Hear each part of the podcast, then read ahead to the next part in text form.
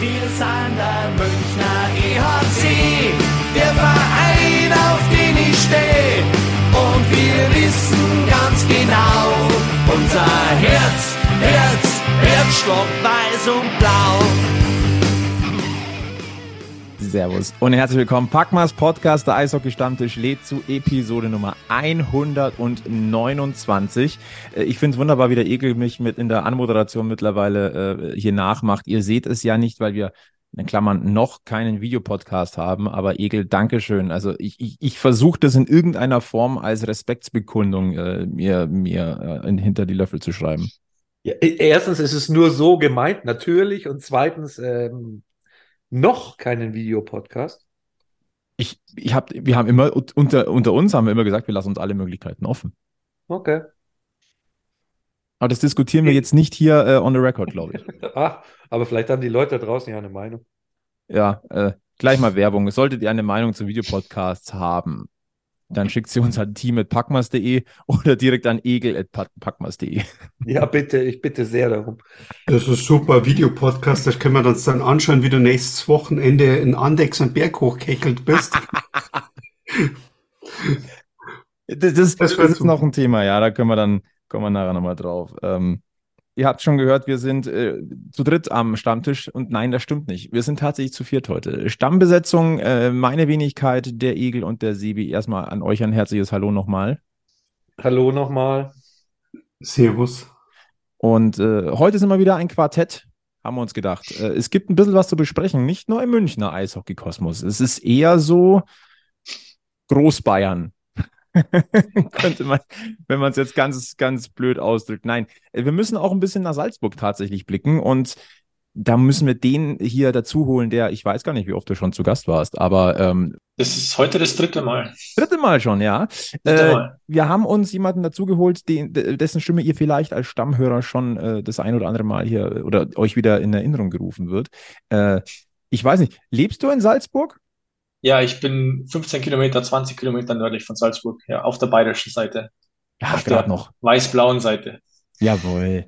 äh, und jetzt nennen wir mal ganz kurz den Namen. Äh, zu Gast heute bei uns am Standtisch Matthias Funk äh, schreibt unter anderem für Salzburg24.de und hat äh, ganz, ganz okay. große Ohren. Bitte? Punkt .at bitte. Punkt .at, Entschuldigung, ach doch Gottes Willen. Siehst du mal. Äh, Salzburg24.at natürlich. Und äh, ja, Kerngebiet ist eigentlich so äh, der Red Bull Sportkosmos, oder lüge ich da? Ja, kann man auf jeden Fall so sagen, unter anderem, ja. Sport in Salzburg ist Red Bull immer ganz vorne. Ne? Angeblich, ja. Äh, es soll ja gewisse Überschneidungen geben äh, mit dem Münchner Eishockey-Kosmos, laut Hörensagen. Äh, laut Hörensagen äh, kennst du auch München in der Hinsicht ganz gut. Ne? Ist so, ja, auf jeden Fall. Und äh, ja, auch laut Hörensagen hat sich da letzte Woche so ein bisschen was getan, dass sowohl, also erstmal hat es in Bern gewackelt, dann hat es in Salzburg äh, ordentlich geschüttelt. Kann man die, sagen, ja. Und die Auswirkungen hat man dann durchaus im Münchner Eishockey-Kosmos auch so ein bisschen verspürt. So ist es. Also es gab letzte Woche die Medienberichte, dass Matt McElwain ähm, Salzburg verlässt und ähm, in seine Heimat geht, nach San Diego. Ähm, das ist ein Farmteam von den Los Angeles Kings. Und ähm, ja, er hätte angeblich auch schon die Mannschaft informiert, was man so gehört hat. Und natürlich, der Verein hat alles daran gesetzt. Wir wissen ja, wie das bei Red Bull läuft, dass man erst einmal alles dementiert, solange sie es nicht öffentlich machen. Und ähm, bestätigt hat es dann aber eben am letzten Freitag ähm, ein Spieler, dass die Mannschaft da, informiert wurde wir müssen da, glaube ich, dann wirklich im, im Detail nochmal richtig drauf eingehen. Aber ihr seht schon, das wird der, der, der große Diskussionsblock heute werden. Ähm, dennoch vorab schauen wir nochmal einmal kurz äh, nur in den Münchner Eishockey-Kosmos, ähm, denn es hat sich natürlich auch sportlich ein bisschen was getan. Und es gibt zwei großartige Nachrichten, wo wir eigentlich heute schon die ersten zwei Sektkorken nochmal nachträglich knallen lassen müssen. Hauptrundensieg eingetütet und Champions League-Qualifikation geholt. Einmal mehr. Ja, Mann. Und dazu, also ich glaube, drei Spiele haben wir jetzt gespielt seit dem letzten Podcast. Ja. Eins war geiler als das andere. Und wenn das der Igel sagt. Sollen wir jetzt nur für die Einordnung, wie der Fahrplan jetzt ist. hören wir jetzt auf mit Schimpfen und Ding oder, oder hauen wir einfach weiter drauf, um hier das Level. Äh nee, nee, nee, nee, nee, nee, nee. Wir haben nie geschimpft des Schimpfens willens. Ähm, mhm. Wir haben geschimpft, wenn es schlecht war. Aber jetzt ist gut und das okay. darf man doch auch mal feiern. Das ist halt so die Frage des Packmas-Effekts. Also irgendwie, wenn, wenn wir mal richtig geschimpft haben, dann lief es richtig gut. Also Gesetz der Serie müssten wir jetzt so richtig draufhauen. Aha, und äh, über was willst du im Moment schimpfen? Das, genau da kommen wir jetzt zu einem Problem. Nein, also seit unserer letzten Aufzeichnung, die Montag von der Woche war, ähm, da stand vor der Haustür das Spiel in Ingolstadt. Und da haben wir uns erstmal noch gefreut, hey, Viertelfinalqualifikation ist super. Hammer fix. Äh, dann kam ein 3 zu 1 in Ingolstadt, damit äh, löste das CHL-Ticket und macht den Hauptrundensieg fix, weil auch Mannheim stolpert. Ähm, dann hatten wir ein 14-0 über Frankfurt und jetzt ein, ein hart erkämpftes 2 zu 1 in Düsseldorf. Äh, volle Ausbeute. Ähm, ja, wir können momentan relativ jetzt wenig meckern. Äh, wir müssen da auch wirklich, glaube ich, erstmal ein paar Hüte ziehen, weil äh, wir, wir, ein bisschen eingetaucht sind wir natürlich auch in die, in die Statistikwelt. Und eine Sache, da sind wir erst, bin ich tatsächlich erstmal drüber gestolpert und ähm, ich habe dann festgestellt, dass es manchmal zwei Wahrheiten gibt die beide richtig sind. Ähm, weil der EHC Rapper München hat die neunte Qualifikation an der Champions Hockey League vermeldet. Und wir haben gesagt, es ist die achte Teilnahme an der Champions Hockey League. Bis einem mal aufgefallen ist, ja, sie haben sich neunmal qualifiziert, es wurde halt nur achtmal ausgespielt. Ja, da kam ja so eine ja. Pandemie dazwischen. Ja. Das war das Problem. Deswegen, das sind also zwei Aussagen, die komplett richtig sind. Es kommt immer aufs Wording an. Deswegen, falls da irgendwas ja, aber ganz ehrlich, sein sollte, dann. so oder so, die, allein diese kontinu kontinuierliche Leistung ähm, immer unter die Top 2. Das, und ähm, dieses Jahr finde ich, äh, also gerade die letzten drei Spiele waren doch ähm, wow. Erste Sahne. Es gibt da relativ wenig zu meckern. Äh, vor allem, wenn, man, wenn wir jetzt mal auf die äh, am Montag, 27. Februar 2023 äh, gültige DEL-Tabelle gucken, äh, natürlich ist EHC Red Bull München auf Platz 1 durch den Hauptrundensieg. Es sind ja auch nur noch zwei Spiele, bis es dann äh, wirklich um die Wurst geht. Und aus 54 Spielen 117 Zähler holen mit einem äh, Punktekoeffizienten von 2,167. Äh, das ist à la Bonheur. Und ich, ich glaube, der Sebi wollte heute nochmal in die genaue Zahlenjonglage gehen. Ich habe da so ein bisschen, bisschen, bisschen mir rausgesucht und habe so ein bisschen aufgeschrieben, punkte technisch, weil es ja auch immer wieder damit ähm, gerühmt wird, dass äh, der EHC den Punkterekord äh, dieses Jahr ähm, noch einstellen kann. Also den Punkterekord der offiziellen der Eisbären Berlin mit 123 Punkten könnte man einstellen, wenn wir beide haben.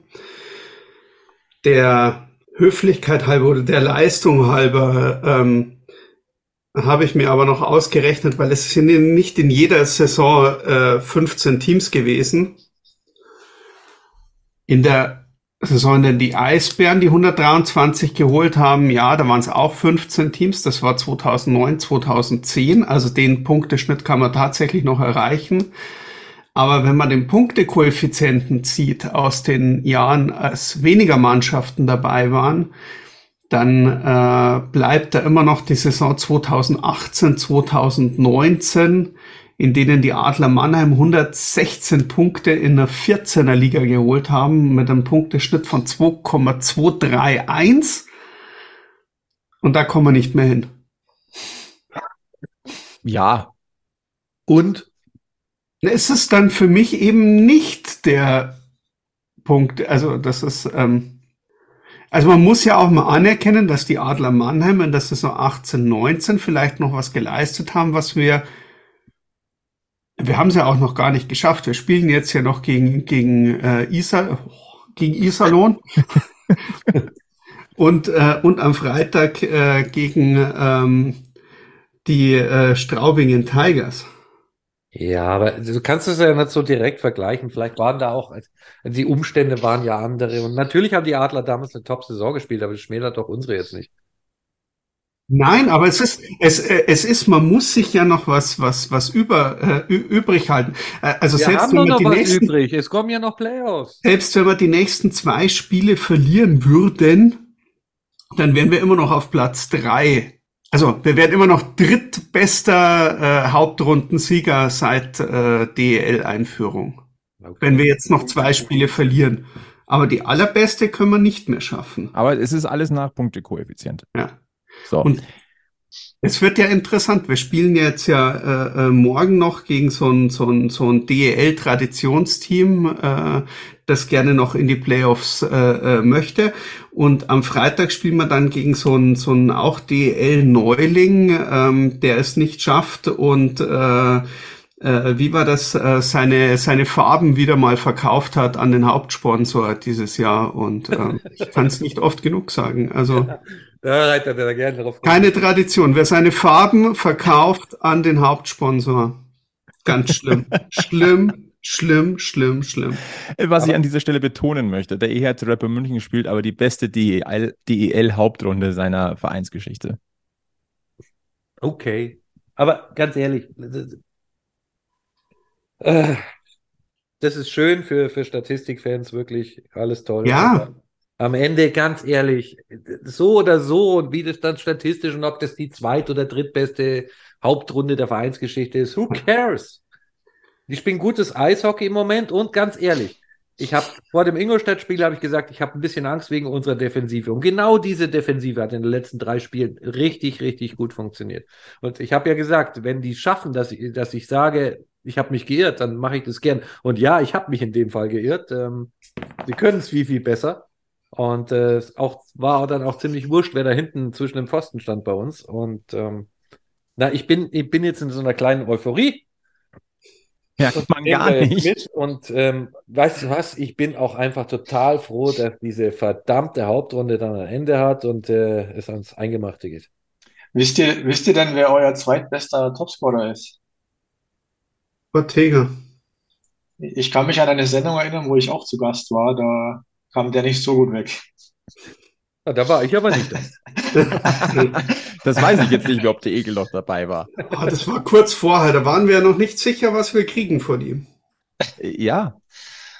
Aber deswegen haben wir ja damals auch dich eingeladen für eine kleine Einschätzung, Matthias. Ja. ja.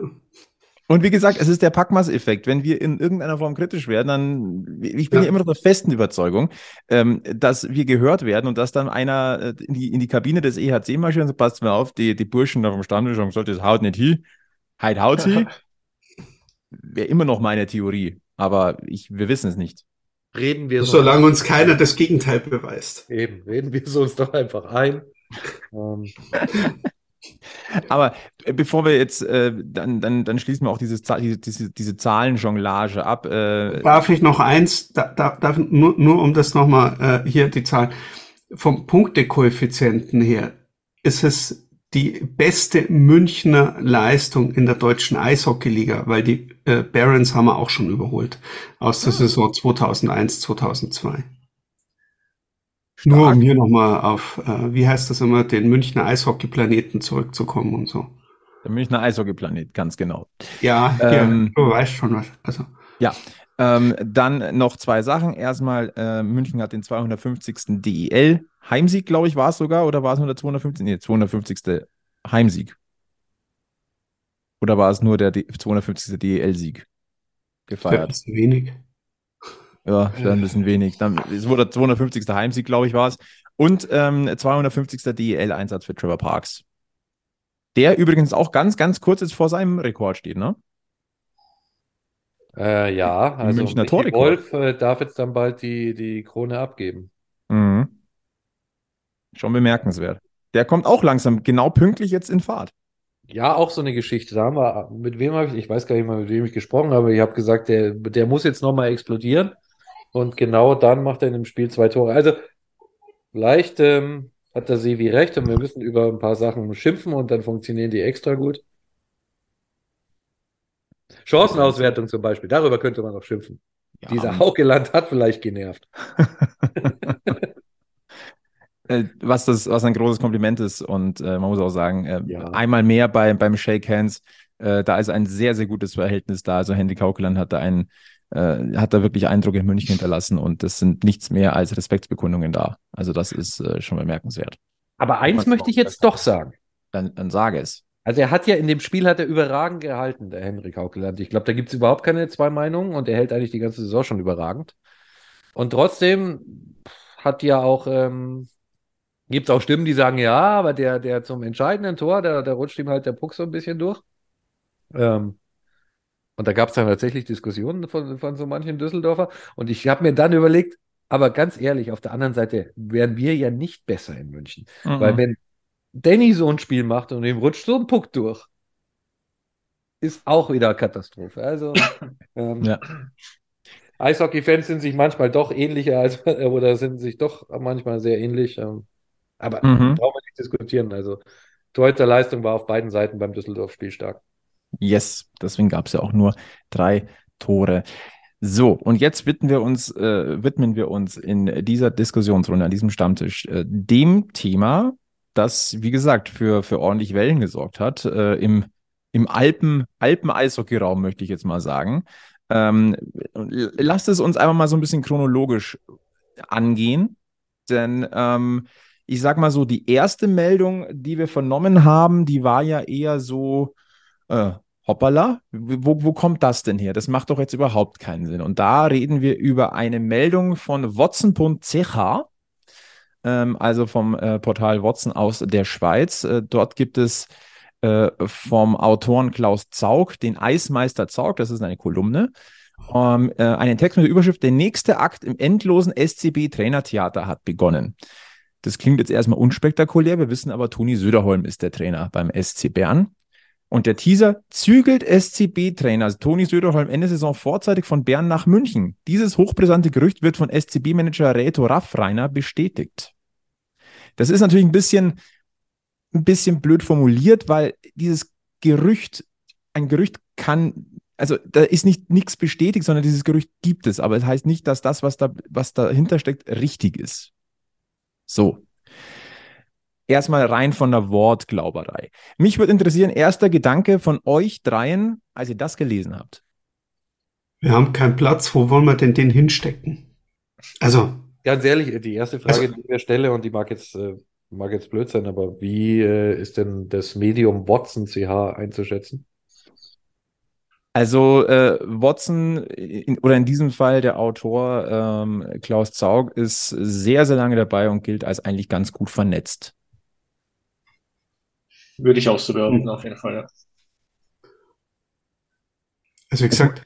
Jetzt muss man natürlich kurz, kurz zur Einordnung noch. Ähm, weil das vielleicht der ein oder andere nicht weiß, aber der SC Bern hat in Bern oder im Großraum Bern so die Aufmerksamkeitsspanne wie in der Fußball-Bundesliga der FC Bayern. Also das ist schon, ähm, da ist medialer Druck auf dem, auf dem Köcher. Ja, und läuft aber seinem Anspruch so hinterher wie in der Bundesliga der FC Schalke. Wow. Gut. Aber ich habe dich unterbrochen, Sebi. Nein, nein, ist gut. Ich war jetzt gerade im Überlegen, ob ich gegen, ob ich noch einen anderen Kommentar für euch zwei noch. Aber gut, ähm, mit Anspruch hinterherlaufen und denke ich, da, da, da, da kann man auch nicht. Ja, ja, man könnte auch herstellen. Verbindung mit, mit, mit der Schweiz tatsächlich momentan bringen. Aber nein, wir sind ein Eishockey-Podcast. Ähm, ne, ja, wie gesagt, zum damaligen Zeitpunkt habe ich mir schon überlegt, ja, okay, also grundsätzlich weiß man ja, dass äh, ich sage jetzt mal, die, die, ähm, das, das, äh, das Red Bull-Netzwerk oder Christian Winkler oder wie man es auch immer, immer machen lässt, verdiente Leute nicht fallen lässt und die immer wieder irgendwo äh, ist also einen Platz kriegen oder eine Chance kriegen, wenn es irgendwo nicht funktioniert hat. So. Ähm, darf man auch mal sagen, weil so oft wie man über äh, das ist alles Geschäft und das ist alles Ding, ähm, äh, ist das vielleicht auch einer der, der, der menschlichen Punkte, die man dem äh, Red Bull äh, Konsortium äh, mal äh, zugute halten kann. Von dem her hätte es mich jetzt nicht wirklich überrascht, wenn es jetzt irgendwann heißen würde, von wegen, okay, Bernd sagt, das hat trotzdem nicht funktioniert, da geht äh, Toni Söderholm braucht man das. Aber dann haben wir halt auch trotzdem diese, diese Monarchie, in die wir uns so rein äh, gelebt haben in der, in, der, in der Trainerfrage über die letzten Jahre, weil ja auch nie irgendwo dementiert worden ist. Und da ist halt dann auch ganz einfach die Sage, Don Jackson thront über allem. Und Matt McElwain ist der äh, Kronprinz. Fertig. Und äh, solange Don Jackson nicht weg ist, war eigentlich immer klar, McElwain noch in Salzburg und irgendwann wird er ihn beerben. So. Und dann bist halt am Anfang zum Überlegen. Ja, was heißt das jetzt? Wenn Söderholm zurückkommt, muss er irgendwo ein Platz frei werden. Nach Garmisch geht er nicht wieder. Ja, nicht, nein. Würde ich jetzt auch nicht so behaupten. äh, Matthias, was war dein erster Gedanke nach dieser Meldung? Also, ich habe es auch gelesen bei Twitter. Ähm, ich konnte es halt nur ganz schwer einschätzen, weil ich ja mitbekommen habe, wie viel momentan ähm, beim SC Bern diskutiert wird. Ähm, und wenn sportlich nicht läuft, dann stellt man halt immer sehr vieles sehr schnell in Frage. Ähm, und genauso war es dann beim, war mein Eindruck dann auch, als ich das mit Toni Söderholm gelesen habe. Und ja, was halt die Tage danach gemeldet wurde, hat mich aber dann eher bestätigt, dass es vielleicht doch stimmen kann. Also hundertprozentig würde ich es nicht unterschreiben, aber es ist durchaus möglich. Äh, auf jeden Fall mehr möglich wie äh, nicht möglich, würde ich jetzt mittlerweile behaupten, ja, nach ein paar Tagen. Wenn wir chronologisch weitergehen, ähm, am nächsten Tag hat Blick.ch, also auch ein großes Medium in der Schweiz, äh, dann ist diesem Thema auch ein bisschen nachgegangen und äh, ich sag mal so, es ist jetzt nicht ungewöhnlich, dass Bern das dann dementiert. Also damit musste man ja ehrlicherweise ähm, auch rechnen. Und äh, Berns, äh, der CEO Reto Raffreiner hat zu Blick gesagt, das Gerücht ist schon etwa drei Wochen alt. Sportchef Andrew Abbott, den wir in München ja auch noch kennen, äh, und Toni Söderholm tauschen sich täglich aus. Sie haben auch darüber gesprochen, es ist nichts dran. Ob es eine Ausstiegsklausel gibt im Vertrag, wollte Raffreiner natürlich nicht sagen. Das wundert mich jetzt auch nicht oder das ist jetzt nicht, nicht weiter verwunderlich.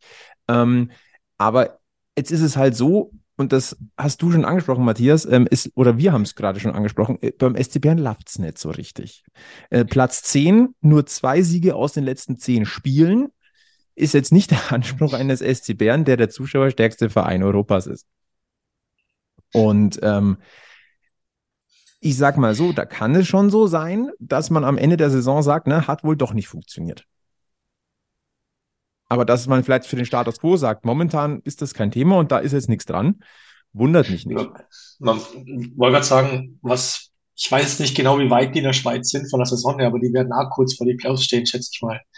Ähm, was, was sollen die denn sonst sagen, wenn es nicht läuft?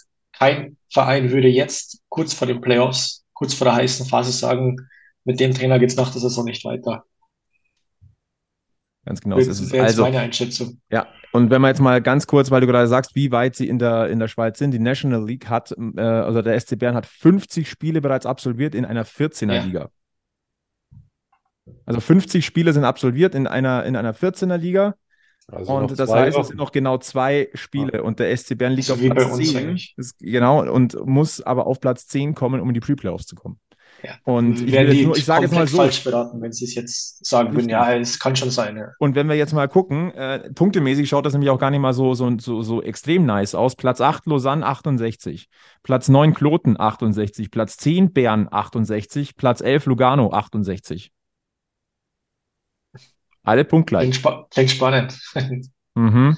Und rein theoretisch kann Ambri Piotta hinten noch nachkommen. Die haben so, aber die haben allerdings ein, die haben ein Spiel weniger und haben 63. Also wie gesagt, das da hinten, also Bern ist momentan gut beraten, jegliche Baustelle oder jegliches Feuer da sofort irgendwie zu löschen. Gut, dann hatten wir also, das war der Status quo, wo man sich jetzt aus rein Münchner Sicht erstmal sagt, ja, da ist aber Don Jackson immer noch und es gibt Matt McIlvain, der Kronprinz, haben wir gerade so gesagt. Und ähm, jetzt muss man ehrlicherweise auch sagen, dass wir natürlich schon auch mit einem Auge so ein bisschen nach Salzburg gucken. Und was macht Matt McElwain da? Er hat einen großen Impact beim EHC damals gehabt. Er war unter anderem auch im Trainerteam bei Olympia 2018. Also er, er hat ja das Renommee und hat sich weiterentwickelt. Es ist aber auch klar, er ist mit Salzburg Meister geworden.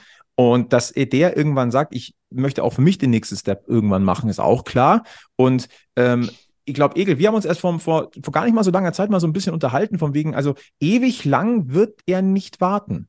Oder er wird nicht darauf warten, irgend, also irgendwann, wenn, wenn, wenn eine Option kommt, dann wird er zumindest drüber nachdenken. Ähm, nee.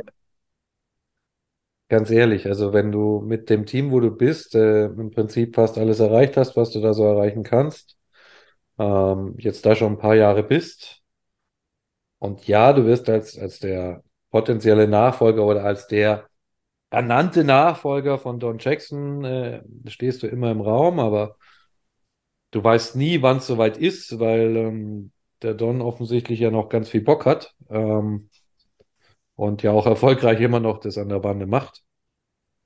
Und dass du dann irgendwann mal ins Überlegen kommst und sagst, so, jetzt muss ich für mich den nächsten Karriereschritt gehen, ist eigentlich klar. Ähm, ich glaube, so verbunden, ich bin, bin mir sicher, dass Matt ähm, dem, der, der Organisation sehr verbunden ist.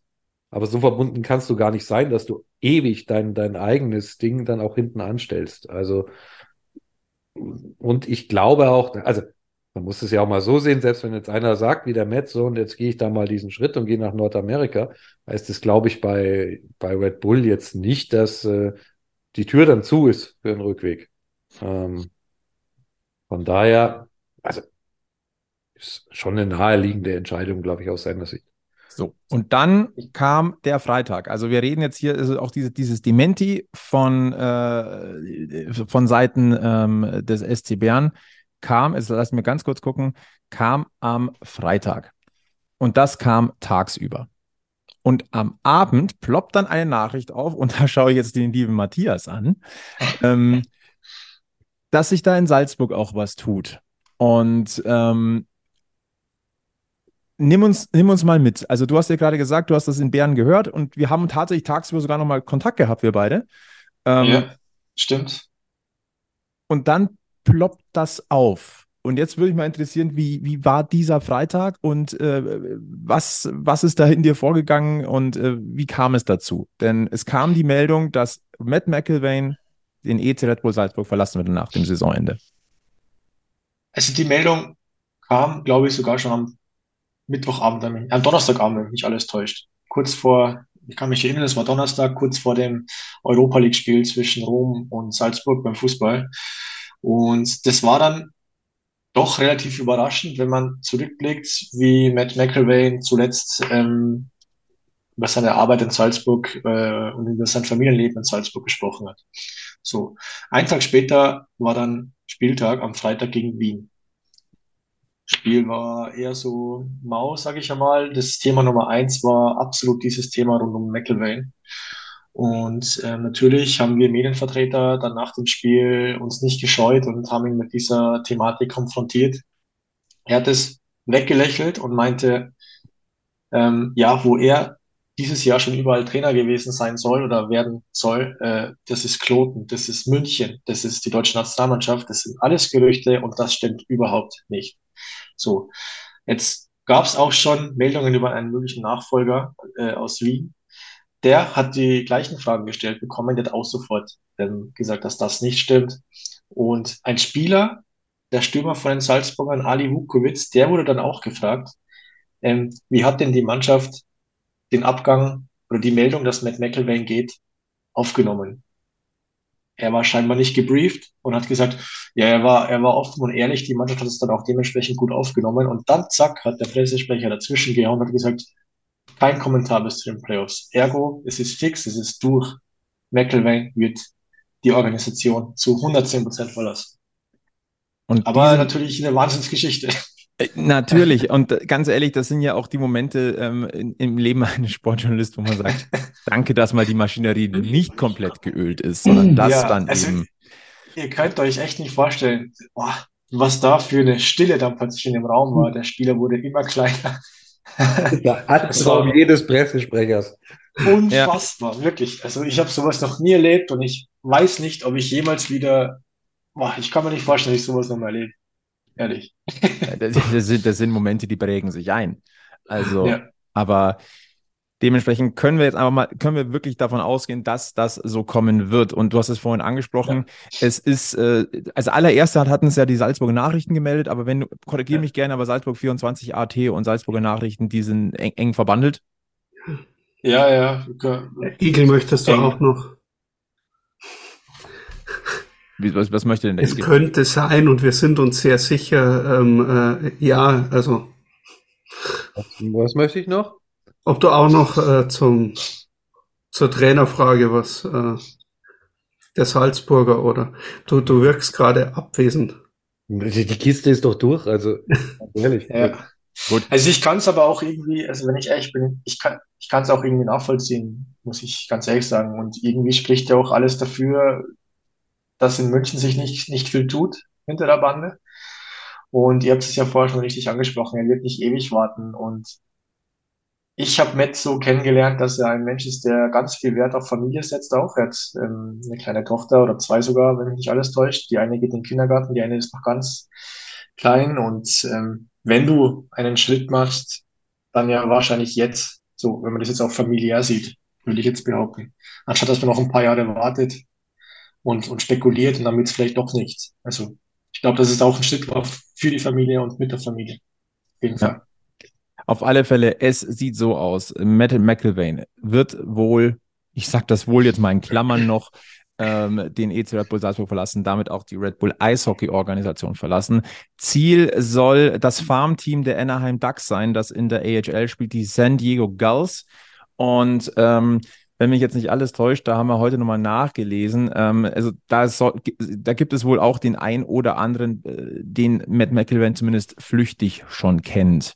Also ähm, die Verbindung ist jetzt auch nicht so extrem äh, unwahrscheinlich. Und er, er hat nie einen Hehl draus gemacht, dass er nach Nordamerika in seine Heimat irgendwann zurück möchte, dass er dort auch mal trainieren möchte. Und ganz ehrlich, wenn, wenn da ein Anruf kommt und die Gesamtsituation, die wir jetzt hier gerade umrissen haben, ähm, die macht ja auch dann irgendwo Sinn. Also äh, Chancen müssen auch mal ergriffen werden. Und ähm, ich denke, in, in Salzburg, zumindest der Eindruck, den, den ich jetzt hier aus München habe, korrigiere mich gerne, Matthias, aber er hat da einen Footprint hinterlassen, er hat den Titel geholt, ähm, er hat da seine, äh, er hat sich weiterentwickelt, äh, er ist ja aus der Trainerschule von Don Jackson so ein bisschen äh, rausgetreten. Er hat unter ihm gelernt. Er hat, war in München schon äh, für die Special Teams zuständig. Ähm, das war ja auch etwas, was uns aufgefallen ist, dass es eine eigene Handschrift war. Und wir haben auch damals, ähm, als der Wechsel nach Salzburg bekannt geworden ist, gesagt, ähm, das ist eigentlich die perfekte Chance, das, was er gelernt hat, die, den, den, nennen wir es mal Red Bull Hockey-Stil, äh, vielleicht nochmal bei einem eigenen Team weiterzuentwickeln. Das, das Gefühl hatten wir schon so ein bisschen, zumindest aus der Ferne. Oder wie siehst du das, Matthias? Ja, ich sehe es genauso. Also die Liga in Österreich natürlich ganz klar auch ähm, die perfekte Liga, um das, was man in der DL gelernt hat, äh, als Co-Trainer, ähm, als Head Coach eben selbst zu versuchen, umzusetzen und dann auch zu wachsen äh, für mehr. Auf jeden Fall. Aber ganz ehrlich, der geht ja nicht darüber, um jetzt äh, lang AHL-Trainer zu sein. Ähm, der geht darüber, um, weil, weil er die Option haben will, NHL-Trainer zu werden. Also ich glaube nicht, dass es jetzt daran liegt, dass die AHL in seiner Heimat ist und er sagt, yo, toll, äh, ich kann zu, zu Hause Trainer sein, sondern das Ziel ist schon die NHL. Ähm, glaube, nur wegen der AHL hätte, würde die Organisation nicht verlassen. Nein, also das ist, das ist ja auch vollkommen klar. Ich sag mal, wenn du eine Cheftrainerposition, ich sag mal, in der zweiten Amerika-Liga ähm, übernehmen kannst und bist in einer Organisation, äh, die jetzt vielleicht nicht jedes Jahr um den Stanley Cup mitspielt. Wenn du da im Farmteam gute Arbeit leistest, dann wird das gesehen. Im besten Fall wäre der nächste Step, dass du Co-Trainer wirst in der, in der, in der NHL-Organisation. Ähm, und der nächste Step wäre, wenn du, wenn du dich da gut profilierst, dass du dann noch den einen Step nach vorne machst. Ist ja vollkommen klar. Und dass sich die, wenn sich die Option ergibt, ich meine, Matt McElwain ist 37. Das ist wahrlich jetzt kein Alter, da spielen andere noch. Ähm, muss man vielleicht auch nochmal ähm, rekapitulieren. Also Matt McElwain musste zwangsweise seine aktive Karriere beenden wegen einer Verletzung, wenn ich das noch richtig im Kopf habe. Deswegen hat er die Trainerkarriere eingeschlagen. Und wenn du jetzt mit 37 die Chance hast, in Nordamerika in der zweiten Liga zu trainieren, um dich vielleicht für Höheres zu empfehlen, nachdem du schon als Cheftrainer nationaler Meister geworden bist und als Co-Trainer deutscher Meister und Olympiasilber geholt hast, ähm, dann ist das nachvollziehbar. Und das, da kann und wird ihm niemand böse sein. Äh, vor allem nicht ähm, ein Don Jackson oder auch ein Christian Winkler nicht, der natürlich auch am Freitag auf das Thema angesprochen wurde. Und ja, natürlich sagt äh, Red, Red, Bull oder in dem Fall Christian Winkler als ähm, Managing Director Sport von Red Bull Eishockey, äh, zu sowas äußern wir uns nicht. Ist ja auch klar. Also, aber nochmal, ich bin der 110-prozentigen Überzeugung, dass in der gesamten Organisation Punkt A ihm niemand böse ist, wenn er diese Chance ergreift. Und Punkt B, dass für einen Matt McIlvain im Red Bull Eishockey-Kosmos immer eine Tür offen ist. So ist es auf jeden Fall. Ja. Das bringt uns jetzt aber auch zu dem Punkt, und jetzt betreten wir natürlich so in Anführungszeichen ein bisschen dünnes Eis. Aber Matthias, als geht es uns... jetzt um das andere Farmteam der LA Kings? Nein, noch nicht. Weil da könnte es ja auch sein, dass äh, die einen neuen Trainer brauchen. Ja, das habe ich auch gehört. Ja, das, das wäre jetzt der übernächste Schritt. Weil, ja. weil ein anderes Farmteam, also so eine Geflügelfarm, vielleicht auch einen Trainer wechselt und das wir wollen wir noch ganz kurz erstmal hier bei uns bleiben. Könnte Unruhe reinbringen, weißt du? Mhm.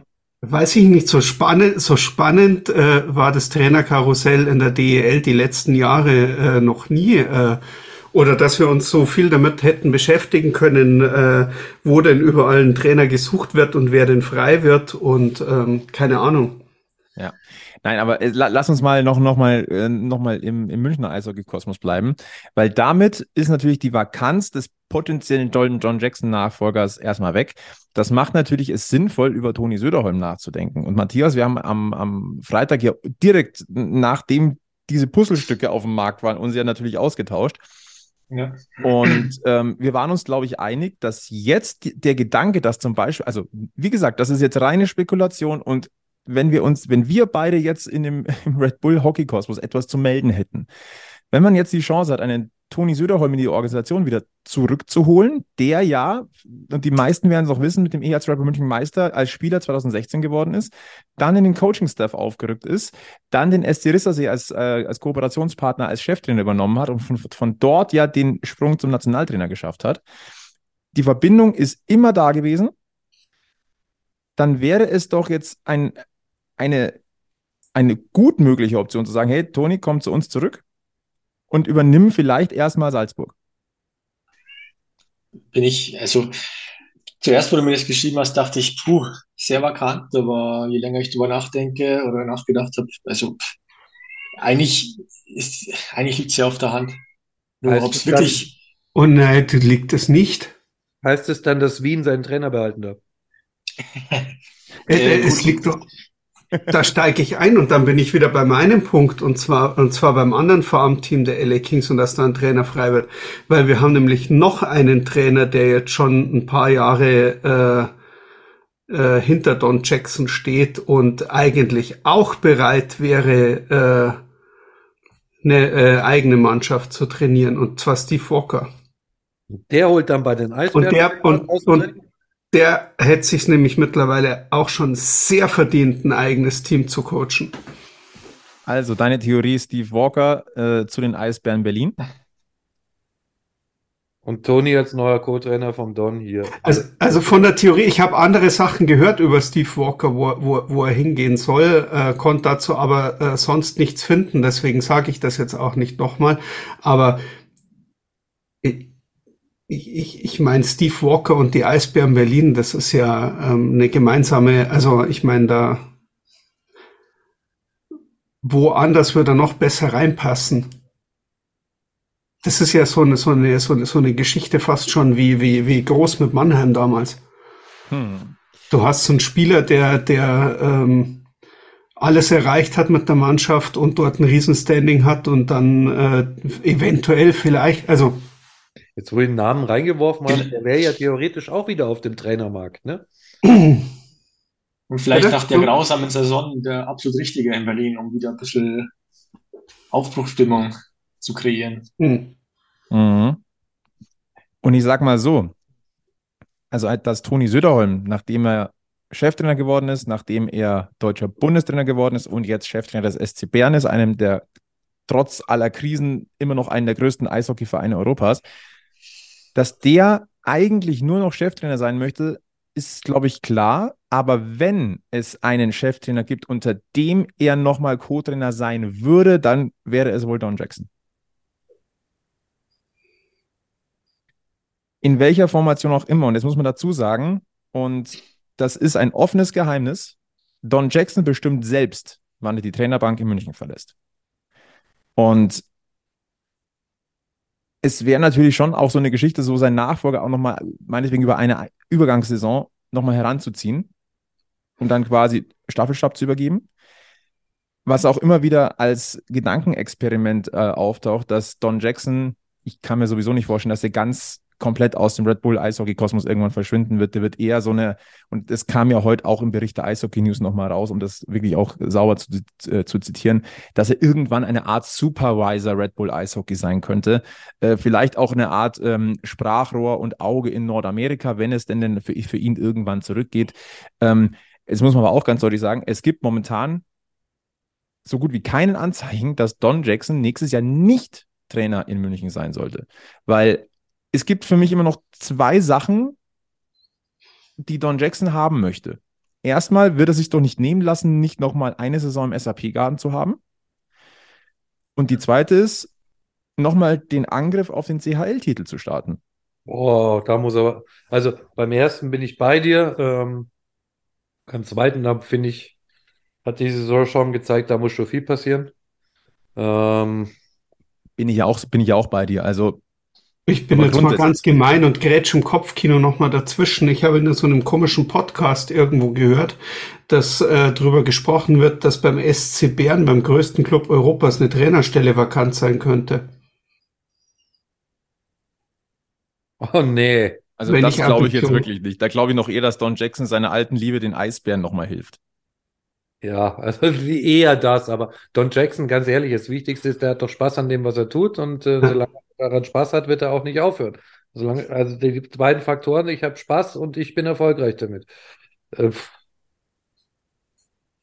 aber wenn der Toni sich das wirklich antut und äh, sagt, äh, antut in Anführungszeichen, bitte nicht falsch verstehen, wenn der Toni tatsächlich bereit wäre, nochmal als Co-Trainer zu fungieren, also da gibt es sicher äh, deutlich schlechtere Wahlen und äh, kann dann Dominik gleich mitbringen, bitte. Sagen wir mal so, die Nummer 21 in München ist immer noch frei. Mhm. Grüße an Dominik Kahun, einer ja. der, der, unserer ersten Gäste hier übrigens am Stammtisch. Glaube ich, Folge 12 war es. Ja. Wenn man nochmal ja. reinhören möchte. Gott, ist das schon wieder lange her. Merkt mir erst, wie lange es uns gibt. also, es ist schon bemerkenswert. Also, das, was Sebi gerade gesagt hat, dieses Trainerkarussell, also wenn da ein Dominostein fällt, dann, dann tun sich plötzlich Dinge auf. Und Mitte letzter Woche oder Ende letzter Woche, als das Söderholm-Gerücht aufgekommen ist, dachte ich noch, ja, Gerüchte. Aber jetzt, wenn man sich halt dieses gesamte Bild, über das wir jetzt hier sprechen, anguckt, erscheint so ziemlich viel bis alles möglich. Ja. Vielleicht nochmal mit dem Blick auf Salzburg. Ähm, welche Wellen hat es denn da geschlagen, Matthias? Dieses, weil wir, jetzt reden wir die ganze Zeit aus, aus Münchner Sicht, aber es, ist, es geht ja um, um Red Bull Eishockey im, im, im, im, im größeren Sinne.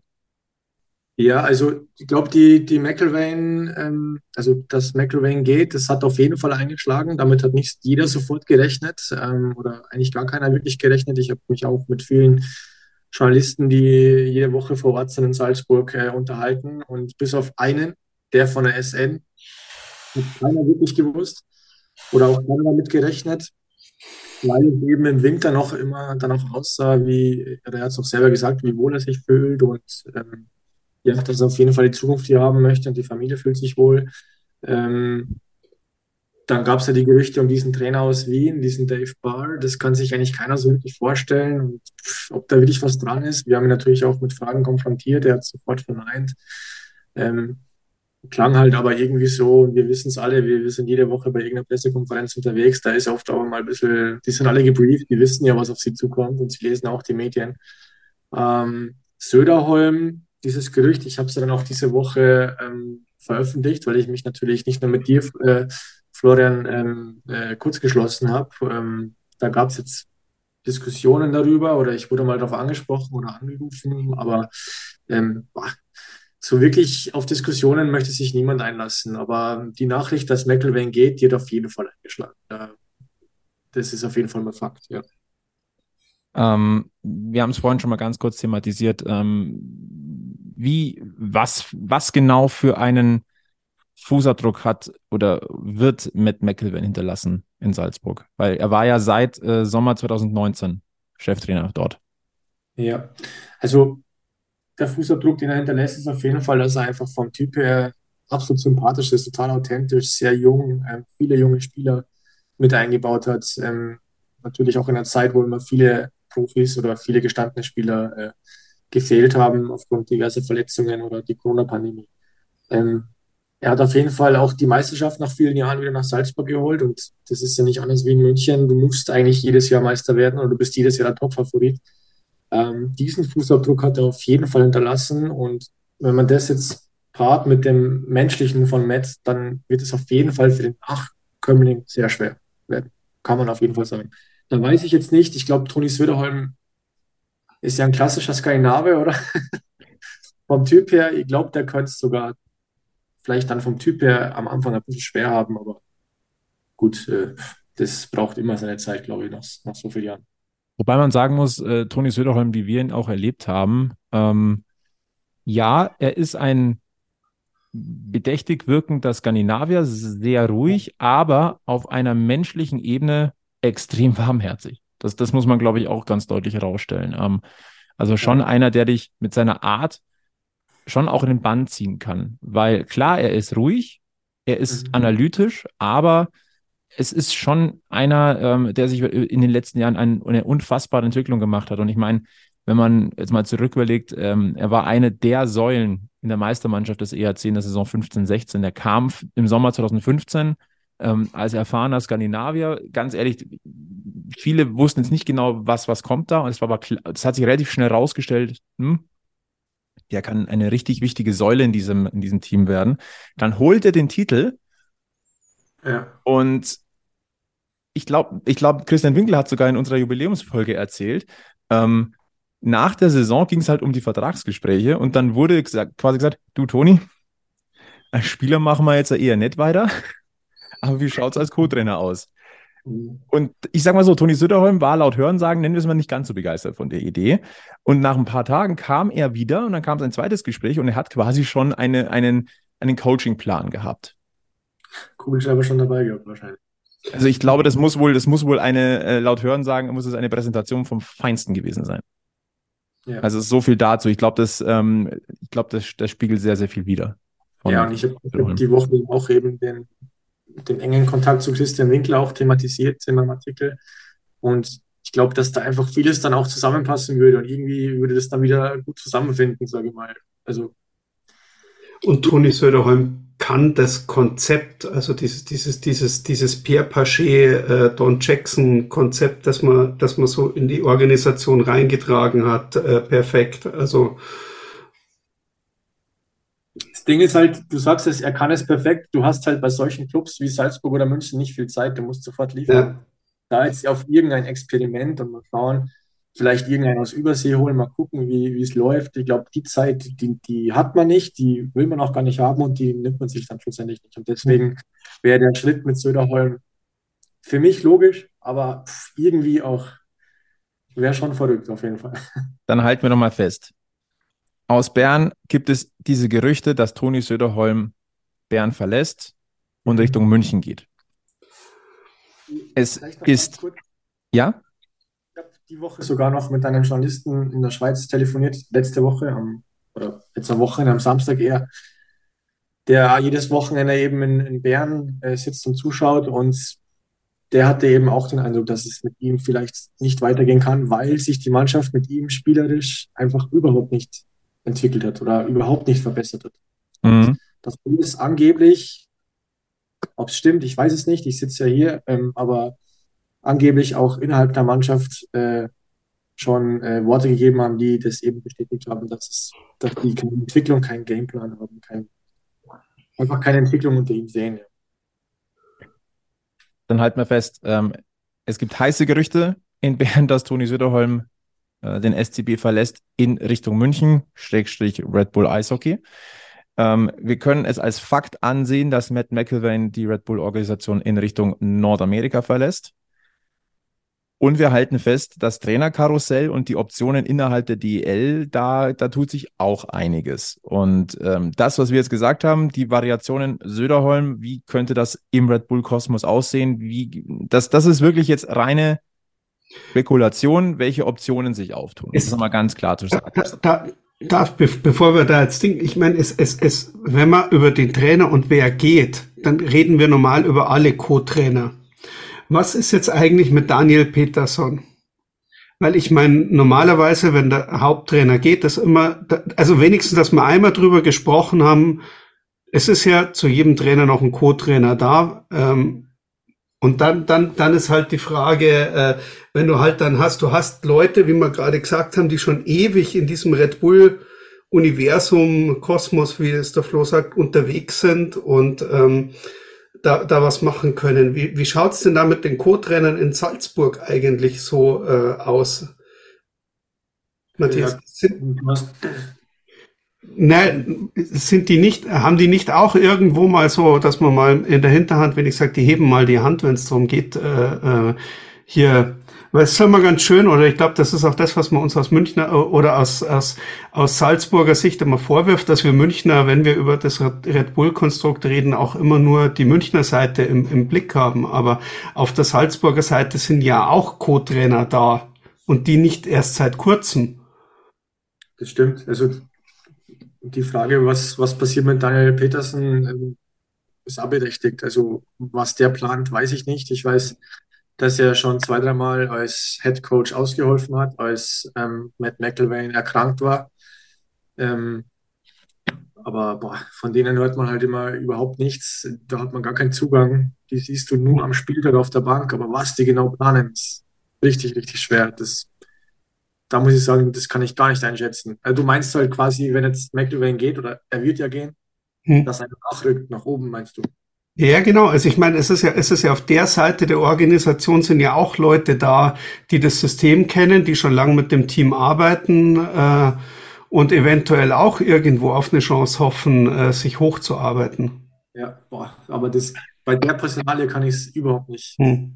überhaupt nicht einschätzen. Es gibt ja auch immer wieder welche, die sagen, hey, was ist eigentlich mit dem Trainer von den Juniors? Der ist schon ewig lang bei den Juniors, hat jedes Jahr Erfolg, äh, kommt jetzt irgendwann auch schon ein Alter, wo man sagt, will der wirklich immer nur die Juniors trainieren. Mhm. Aber bei dem hat man so den Eindruck, den taugt es, dass er keinen Anzug anziehen muss, ja. Mhm. Aber puh, ganz schwer. Also ich, ich würde sagen, Nachrücken, also der Nachfolger von McElwain ist im Moment nicht im Verein. Sehe ich ihn auch gar nicht. Okay. Aber das ist eine Einschätzung, weil man die halt einfach überhaupt nicht so im Vordergrund hat. Hm. Fakt ist, wir werden das ganz genau beobachten, was sich dort tut. Und äh, ihr seht es ja oder ihr hört es ja, der Draht nach Salzburg steht schon. Wir gucken da schon genau hin, was da passiert. Dann, äh, wenn wir im Detail nichts mehr haben, würde ich auf die Shortcuts einbiegen, meine Guten. Wir sind eh auf der Zielgerade äh, unseres Stammtisches heute. Ähm, ich würde beginnen ähm, und das, das muss einfach auch sein. Ich ziehe alle Hüte vor Alexander Barter für sein 1000. DEL-Spiel und auch wenn man im Vorfeld nicht gratuliert, aber in dem Fall, glaube ich, können wir es tun am äh, Dienstag mit Ja, jetzt kommt jetzt kommt jetzt ja, kommt ja, der ja, Egelmeier verdreht jetzt schon die Augen. Ich höre schon wieder, kann, kann, ich nicht verstehen, Flo. Ich kann nicht, äh, du, du, bist ganz verrauscht gerade bei mir. Ja, äh, du kannst ja ganz kurz äh, bei dir den Ton abdrehen. Ähm, ähm, ähm jetzt, äh, in den nächsten Tagen feiert dann auch Philipp Gugula seinen 1000. Einsatz in der deutschen Eishockey-Liga. Ähm, der Großteil des äh, Packmas Stammtisches gratuliert dazu ganz herzlich. Egel, bist du wieder da? Ja, jetzt verstehe ich dich wieder. War was? nee, nee, du, alles gut, alles gut. Äh, dann wollen wir, äh, gibt es eine nicht ganz so schöne Nachricht, ähm, das ist sehr, sehr schade. Tobi Wörle, den wir ja auch in München noch ganz gut kennen, äh, der im November 2015 nach München gekommen ist und dann bis zum Sommer 17 geblieben ist, de dementsprechend zweimal Meister geworden ist mit dem EHC Rapper München. Der ist mittlerweile 38 und muss jetzt nach einer äh, Schulterverletzung und anschließender OP leider im Alter von 38 Jahren seine Profikarriere beenden, hat zuletzt für den EC Bad Nauheim in der DEL 2 gespielt. Äh, an dieser Stelle vergelt Scott Tobi damals für eineinhalb Jahre und zwei Meisterschaften. Coole Socke. Oh ja, eine richtig coole Socke gewesen. Äh, dann ähm, vorneweg, kleines Augenzwinkern. Äh, äh, Egel, du hast vorhin etwas von einem Verbo künftigen Verbot äh, erzählt im Vorgespräch äh, und schlottern die Knie. Was passiert mit, mit München? nee, nee, es gibt ja gerade jetzt, wird ja, äh, heute habe ich es gesehen, in den Nachrichten diskutiert, ein Werbeverbot für ungesunde Lebensmittel, wo sich die Werbung an Kinder richtet und definiert werden soll, das alles auch äh, für Fernsehübertragungen und auch Live-Spiele zwischen 6 und 23 Uhr abends. Ähm, und dann wären sehr zuckerhaltige Getränke, glaube ich, auch ein Problem. Das betrifft aber nicht nur uns. Es gibt, glaube ich, noch einen anderen großen Getränkehersteller, der gerne Fußballspiele bewirbt. Ähm, keine Ahnung, wie man das dann umfasst. Sponsoring soll übrigens da auch explizit mit eingeschlossen werden. Also Sponsoring in Richtung Kindern werden dann solche ungesunden Lebensmittel auch verboten. Pff ob es soweit kommt, keine Ahnung. Ähm, das realistisch ist. Also, ich weiß nicht. Also, war jetzt auch ein bisschen provokativ natürlich formuliert. Können wir auch wieder rausschneiden. Nö. Nö, macht man natürlich nicht. Ähm, dann eine Sache, ähm, bevor wir ähm, am Ende haben wir noch ein, ein, wieder was Cooles. Es wird ein Eishockey-Länderspiel in München geben, am Oberwiesenfeld.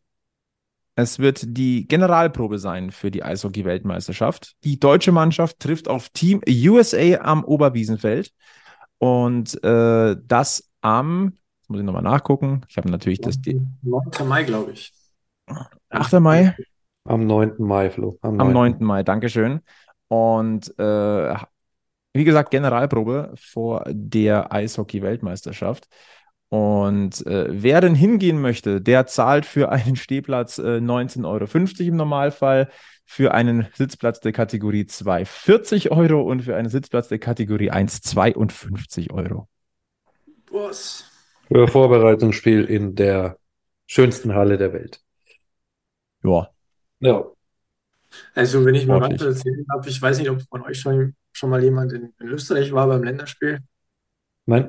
Nein. Da ist zum einen immer die Halle leer und zum anderen merkst du eine Stunde vorher nicht, dass heute irgendwas ist hier. also. 52, also sagen wir mal so, eine Sitzplatzkarte beim von München kostet 38 Euro. Der anderen Seite ist es vielleicht eine Gelegenheit für viele Leute, frisch erstandene Meistercappies und sowas zum ersten Mal auszuführen. Ja. Ja. Also es gibt noch gut Tickets. Naja, wenigstens ist es ein Vorbereitungsspiel nach der Saison. Das heißt, man könnte wenigstens davon ausgehen, dass das Team der Nationalmannschaft relativ voll bestückt ist, wie es danach weiterspielen sollte. Also ich, ich meine, natürlich ist es das teuerste, aber es gibt auch ähm, Spiele der äh, Nationalmannschaft, äh, Anfang der DEL-Playoffs und die Wahrscheinlichkeit, dass du halt da ähm, mit den besten Spielern der Liga gesegnet bist, ist relativ äh, gering und ähm, ja, dann kommt halt die USA und dann bist du halt am überlegen, wen bringen die mit.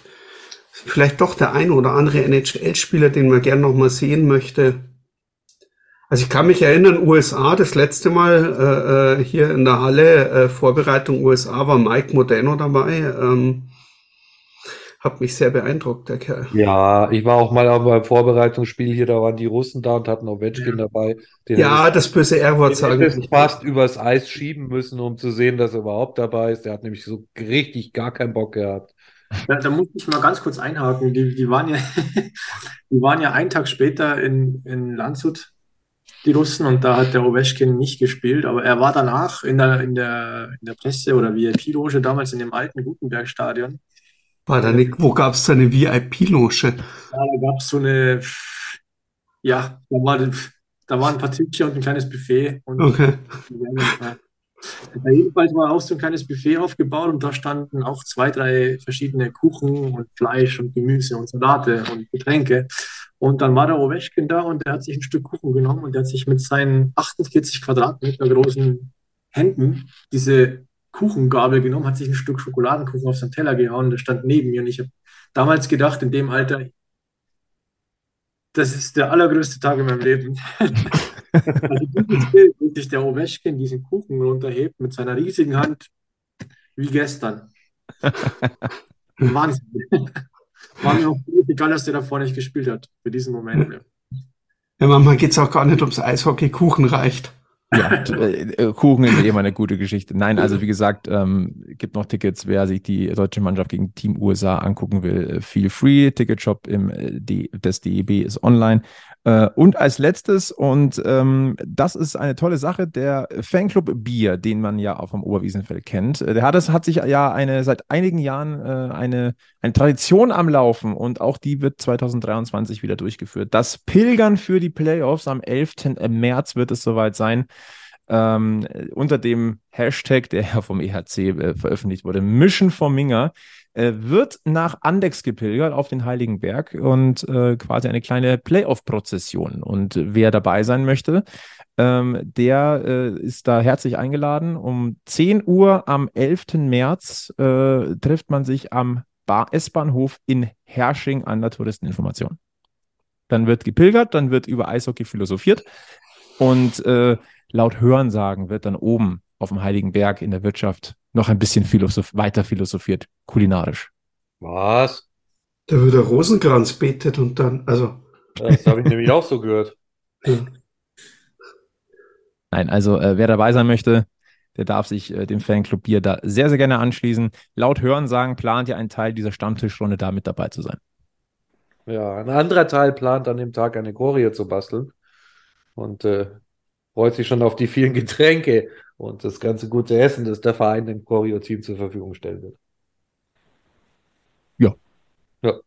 Und wer wo dabei sein möchte, ist immer dann. Haben wir sonst noch was? Mein Zettel ist leer. Äh, meine auch. Dann beschließen wir diesen äh, Stammtisch mit der Episode Nummer 129. Ich sage. Ja, wir brauchen noch was zum Schimpfen. Ach Gott. Ja, irgendwas. Und Baby schimpft jetzt darüber, dass es nichts zum Schimpfen gibt. Ja, genau. Gut. Gebt uns einen Grund zum Schimpfen. Baby, das wird langweilig. Wenn du einen Grund zum Schimpfen brauchst, such dir eine zweite Sportart. Wir könnten dir eine empfehlen, wo man extrem viel schimpfen kann. Ja. Der Flo hätte den passenden Pulli an. Ich wollte sagen, Drittliga-Fußball, ja ah ja. Ja, aber Fußball ist halt langweilig. Das ist halt, ja. Ja, gut, dann helfen wir dir demnächst mal bei einem Austausch, äh, wo du dir irgendwas holen kannst, wo du dann richtig schimpfen kannst. Nein, äh, in diesem Sinne wollen wir es beschließen. Packmas Podcast Stammtisch Episode Nummer 129. Matthias, ich sage ganz herzliches Dankeschön für dein drittes Gastspiel hier. Ähm, selten haben wir so intensiv äh, philosophiert und äh, eruiert wie heute, glaube ich. Gut möglich, ja gab auch viel zu besprechen und ein riesiges Thema, wo sicherlich noch viel kommen wird. Wo wir auch in Austausch bleiben werden. Und ich sage natürlich auch Danke an Sebi und Egel. Sehr gern. Jo. Jo. Dann jo. verweise ich auf Facebook, Twitter, Instagram. Dort verpasst ihr nichts, was bei uns im Packmas äh, Kosmos stattfindet. Äh, abonniert diesen Podcast, hinterlasst gerne 5-Sterne-Bewertungen. Äh, empfehlt uns vor allem weiter. Und ansonsten äh, verbleiben wir mit den besten weiß-blauen Grüßen von Münchens Eishockey-Stammtisch. Äh, bleibt's gesund, bleibt's freundlich und äh, ja, ihr wisst es, in München gilt vor allem eins. Immer schön am Puck bleiben. Bis zum nächsten Mal bei Packmas. Servus. Servus. Servus. Okay. Wir sind am Münchner